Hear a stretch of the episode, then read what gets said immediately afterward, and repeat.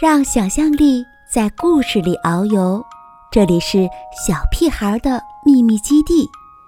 我是蓉儿姐姐，准备好了吗？今天的故事开始了。三个强盗。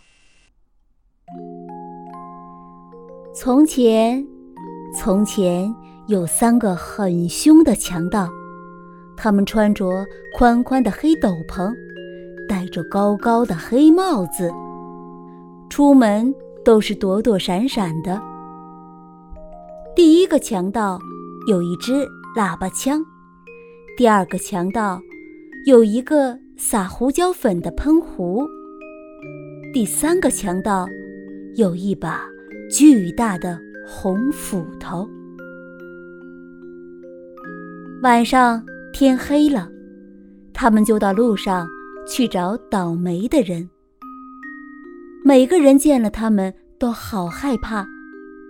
勇敢的男人跑了，女人晕倒了，狗也逃了。这三个强盗每一次去拦截马车，都是先把胡椒粉喷到马的眼睛里，再用斧头。把马车的轮子砍碎，然后用喇叭枪把乘客赶下车，抢走他们的财物。这三个强盗藏身在一个很高的山洞里，他们把抢来的东西都运到那儿去。车上没有财宝，只有芬妮，所以。三个强盗就用暖和的斗篷把它包起来带走了。他们在山洞里给芬妮铺了一张柔软的床，她一躺下去就睡着了。第二天早上，芬妮醒过来，发现四周都是闪闪发亮的财宝。